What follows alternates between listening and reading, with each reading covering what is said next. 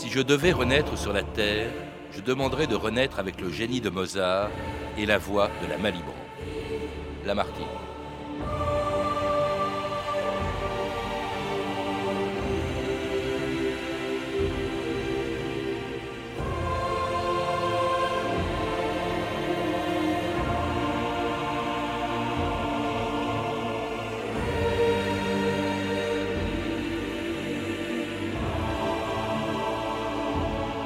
2000 ans d'histoire.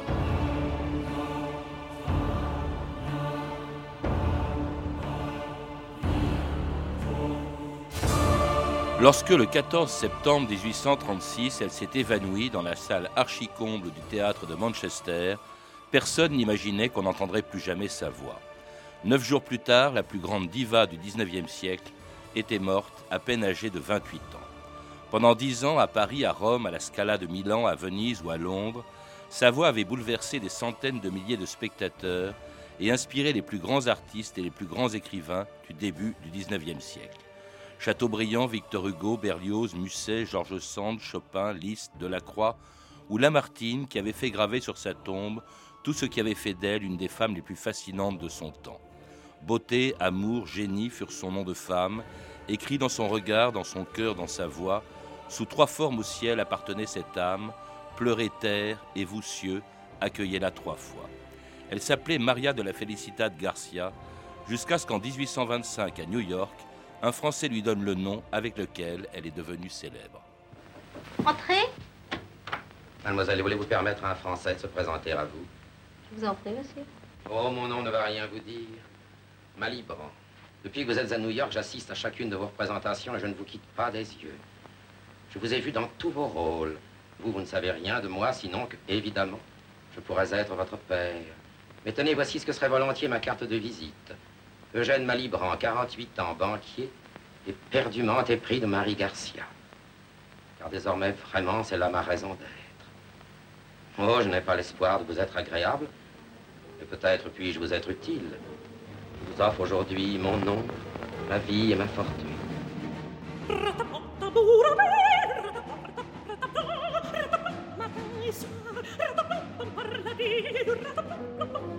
je vais toujours t'amour battant, je vais toujours t'amour battant, t'amour battant, t'amour battant.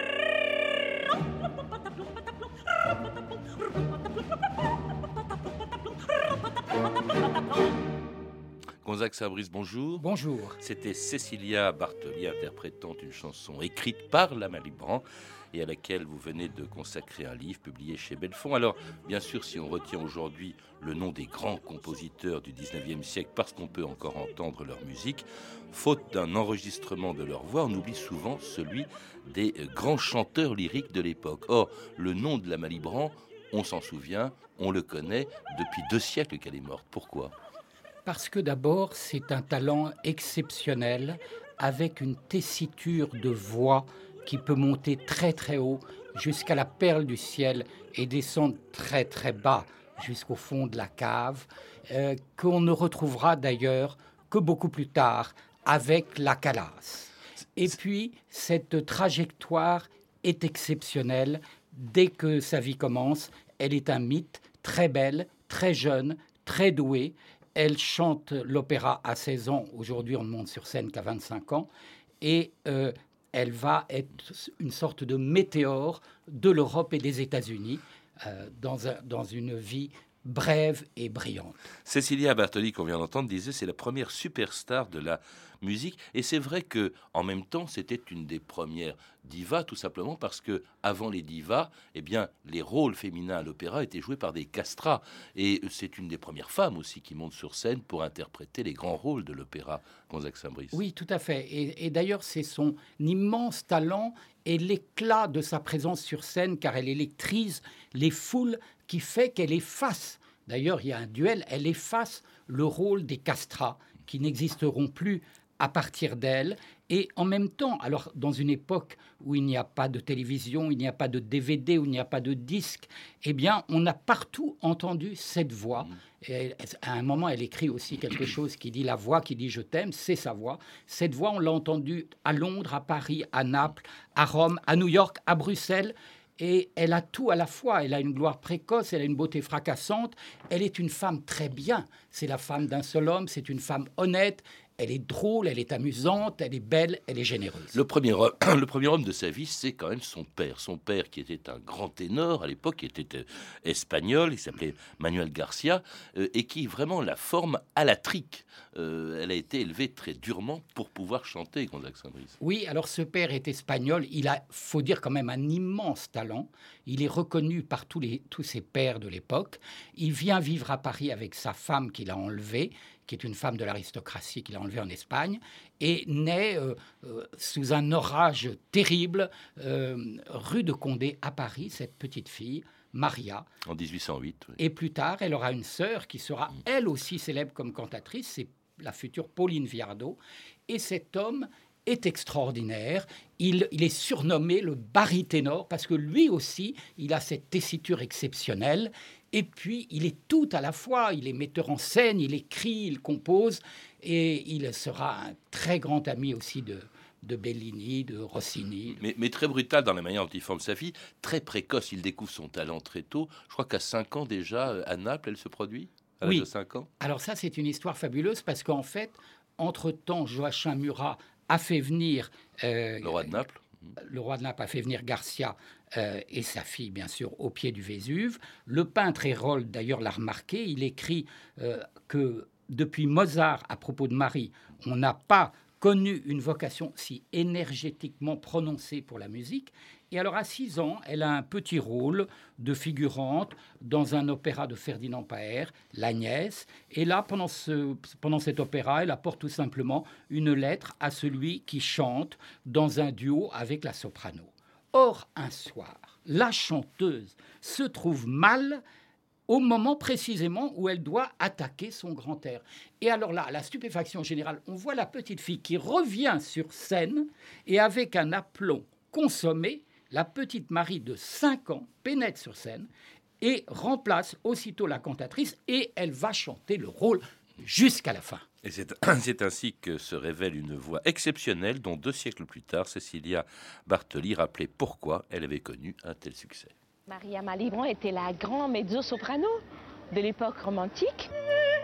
Ce qui me fascine de la, de Malibran, c'est finalement c'est vraiment cette cantatrice, actrice qui est allée contre les conventions de l'époque. Alors c'était la première, chanteuse sur scène qui jouait aussi, alors qui avait une expressivité, une charisme exceptionnel.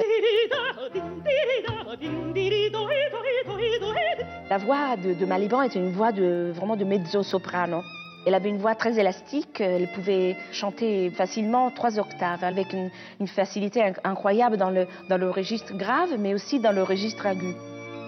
J'ai découvert que tout le rôle de Bellini que Malibran chantait était finalement écrit pour l'avoir de mezzo.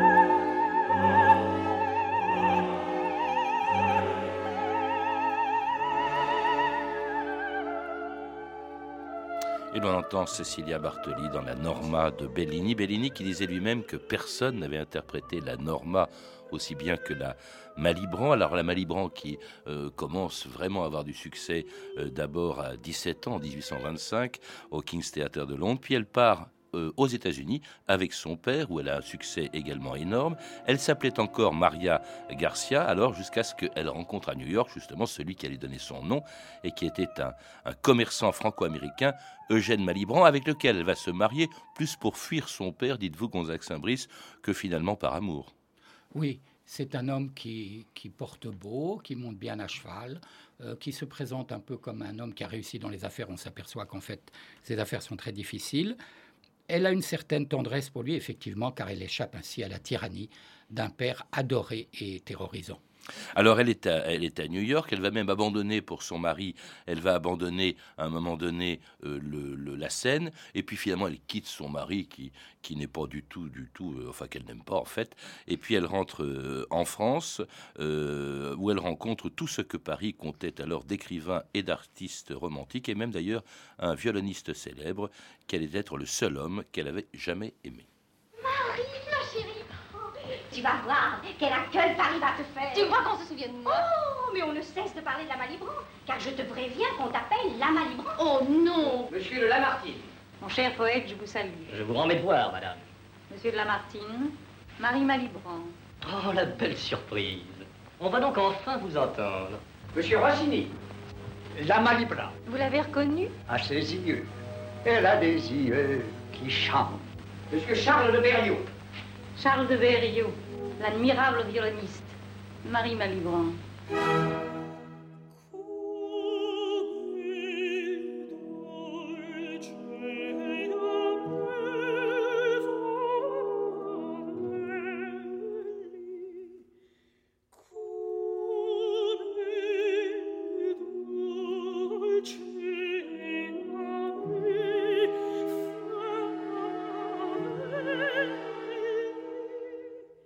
C'est un opéra, Clary, de Jacques Halévy, qui a été écrit pour la Malibran lorsqu'elle est, lorsqu'elle est rentrée en France. C'était au Théâtre des Italiens en 1828. Alors là, tout de suite, le succès est immense. Elle s'appelle euh, la, la Malibran, prima donna assoluta, incarnation, dites-vous, Gonzague Saint-Brice, du romantisme, même égérie du romantisme. C'est ça qui explique son succès. Elle vient à un moment bien précis, justement, de l'histoire de la littérature et de la musique. Absolument. Et d'ailleurs, tous ceux qui l'aiment et qui l'aiment sincèrement, s'appelle Delacroix, Stendhal, Alfred de Musset qui lui a consacré des stances magnifiques, euh, le vieux monsieur de Lafayette euh, qui va l'aider à se démarier, euh, Lamartine que vous avez cité, et Rossini qui l'adore. Et d'ailleurs, les deux destins de Rossini et de la Malibran sont un peu unis par une amitié formidable. Lui est plutôt amoureux d'elle et elle est toujours fidèle et droite, amoureuse de Charles de Berriot. Et en même temps, c'est dans Paris aussi tout un quartier, le quartier du Bel Canto, le boulevard des Italiens, le café Tortoni. C'est un monde entier de la France et de l'Europe qui se réunit et qui s'incarne dans cette jeune fille. Alors elle est entourée, elle est admirée, elle est convoitée, euh, on tente de la séduire. Elle est seule jusqu'à cette rencontre justement euh, avec euh, Charles-Auguste de Berriot, qui est un grand violoniste qui sera le seul amour de sa vie. Et qui est un très bel homme, qui est belge, qui est blond, euh, qui est un artiste très complet. Il écrit aussi, un violoniste prodigieux. Et ce qui est extraordinaire, c'est qu'en fait, lui est amoureux de, de la rivale de la Malibran. Tous les salons veulent mettre en présence la brune Malibran et la blonde Henriette Sontag pour faire un espèce de duel de voix. Et ce duel a lieu et lui est amoureux euh, d'Henriette Sontag, et donc il est très mélancolique. Et un jour, elle le voit jouer au château de Chimay chez Teresa Carabus, Cabarus, qui était euh, notre, surnommée la princesse de Chimay, Notre-Dame de Thermidor, et elle le voit euh, jouer du violon, et elle le trouve très mélancolique parce que il a Mais elle est... le drague littéralement. Ah oui, alors elle, parce qu'elle a cette certitude que toutes les femmes doivent avoir, doivent avoir c'est que un jour, le grand amour viendra pour vous. Et euh, elle, euh, après son, son, extraordinaire jeu de violon, elle euh, s'approche de lui pour le féliciter. Et il lui dit très calmement, un peu indifférent, Je vous remercie de vos suffrages. Et là, elle l'arrête elle le fixe, elle avance la main vers son cœur et elle lui dit Non, vous n'avez pas compris vous ne voyez pas que je vous aime. Oui, alors c'est un amour extraordinaire, c'est un couple fabuleux. Ils vont parcourir l'Europe pendant euh, six ans avant de se marier, parce qu'il fallait entre-temps que le mariage avec euh, euh, Eugène Malibran soit annulé, ce qui est le cas en 1936. La même année, elle a un accident de cheval à Manchester, elle a une chute de cheval dont on ne se rend pas bien compte tout de suite de la gravité, pourtant elle est manifestement très atteinte. Ça ne l'empêche pas, le 14 septembre 1836 à Manchester, eh bien, de se produire jusqu'à son dernier concert, justement, à la fin duquel elle s'évanouit euh, devant un public qui bissait euh, ce qu'elle chantait.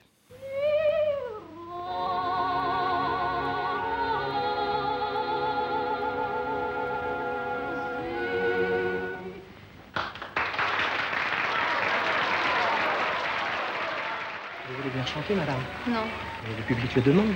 mais je ne peux pas. Mais vous êtes obligé de le faire. Ne voyez donc pas que je meurs.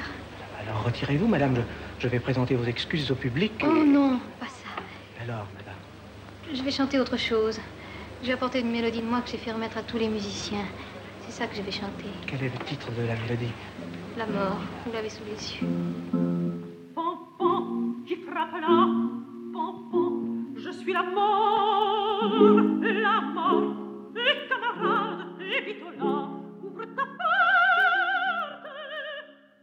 La mort, une chanson prémonitoire écrite par la Malibran parce qu'elle ne se contentait pas d'interpréter, elle écrivait aussi ce qu'elle chantait. Et ça, c'était peu de temps avant de mourir, puisque alors c'est cette scène est tragique. Elle s'évanouit après cela, et puis alors que son mari est sur scène en train de jouer du violon, et elle, on la saigne euh, dans les coulisses, et elle mourra neuf jours plus tard. C'était pathétique cette mort, Gonzague Tout à fait. Et en fait, ce qui s'est vraiment passé, c'est qu'elle est dans les coulisses après sa performance magnifique. Et le chef d'orchestre, euh, on entend que la salle veut la bisser, lui demande de revenir pour un bis. Et là, elle se tourne vers le chef d'orchestre dans les coulisses et elle lui dit Si j'y vais, je vais mourir. Eh bien, tout de même, euh, je vais y aller. Elle y va et, et- et elle meurt. Parce que cette chute de cheval qui a précédé, elle avait un caillot dans, le- dans, dans la tête, un caillot de sang. Et en fait, elle aurait dû se reposer après cette chute de cheval chez Lord Lennox. Et en fait, non, elle est vouée à son public. Son public est son paradis et son public sera sa fin. Mais d'un autre côté, euh, à cette destinée de météore foudroyante, il y a aussi une sorte de perfection du destin, comme l'a dit Théophile Gautier. Elle a eu le génie de mourir toute jeune dans la fleur de son talent et de sa beauté. Oui, elle avait 28 ans. Alors elle est, elle est morte en Angleterre, elle est morte à Manchester, mais elle est ensuite rapatriée en Belgique dans une maison qu'elle avait achetée avec son mari, son mari qu'elle venait à peine d'épouser. hein, c'est assez pathétique. Et elle est enterrée à Laeken sur une tombe qui est toujours fleurie euh, aujourd'hui, Gonzague Saint-Brice, 200 ans Toujours. plus tard. toujours fleuri aujourd'hui en Belgique à Laeken.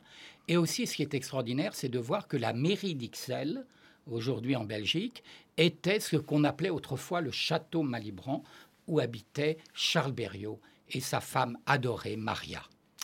C'est curieux parce que comme prénom, parce que je pensais justement quand même, je crois que dans, dans l'histoire de la musique, il y a eu quelques grandes divas, mais enfin on n'a plus entendu parler de grandes divas après la Malibran jusqu'à la Calas, et la Calas lui ressemble un peu. C'était non seulement une voix, mais c'était une vie. C'est ça qui a fasciné. Vous avez raison, une voix, une vie, et il y a quelque chose de commun entre Calas et Malibran. Malibran est faite par son père, euh, Calas est, est formé au début par sa mère, et, euh, et, et la Malibran surtout, c'est une femme bien, c'est une femme généreuse. Oui, elle ne cadre pas avec les divas et leurs caprices. C'est une Elle- femme. Voilà, Oui. c'est pas une femme à amant, c'est pas une femme à histoire, c'est pas, c'est une femme qui, on n'a pas le temps de le dire, mais elle, s'occupe d'enfants malades, elle, elle a vraiment euh, le cœur sur la main et, et- et une voix éternelle. Mais merci Gonzague Saint-Brice, vous le savez exceptionnellement et jusqu'à la fin de la semaine prochaine, 2000 ans d'histoire s'arrête plus tôt que d'habitude pour laisser la place à la campagne pour les élections européennes. En attendant, je recommande la lecture de votre livre La Balibran, La voix qui dit je t'aime, qui a été publié aux éditions Belfond. Vous avez pu entendre des extraits du film La Malibran de Sacha Guitry, édité par Montparnasse Vidéo, un film qui sera diffusé sur la chaîne Ciné Cinéma Classique, notamment ce jeudi 28 mai à 19h05 et samedi prochain, samedi 30 mai, à 17h45. Enfin, on peut écouter bien sûr le très beau disque compact Hommage à Maria Malibran par la mezzo-soprano Cecilia Bartoli, que l'on a entendu, et qui a été édité chez Decca. Vous pouvez retrouver toutes ces références par téléphone au 32 30, 34 centimes la minute ou sur le site franceinter.com. C'était 2000 ans d'histoire. À la technique, Lévin Caron et Julien Michel. Documentation et archives, Emmanuel Fournier, Clarisse Le Gardien et Franck Olivard. Une réalisation de Anne Kobilac.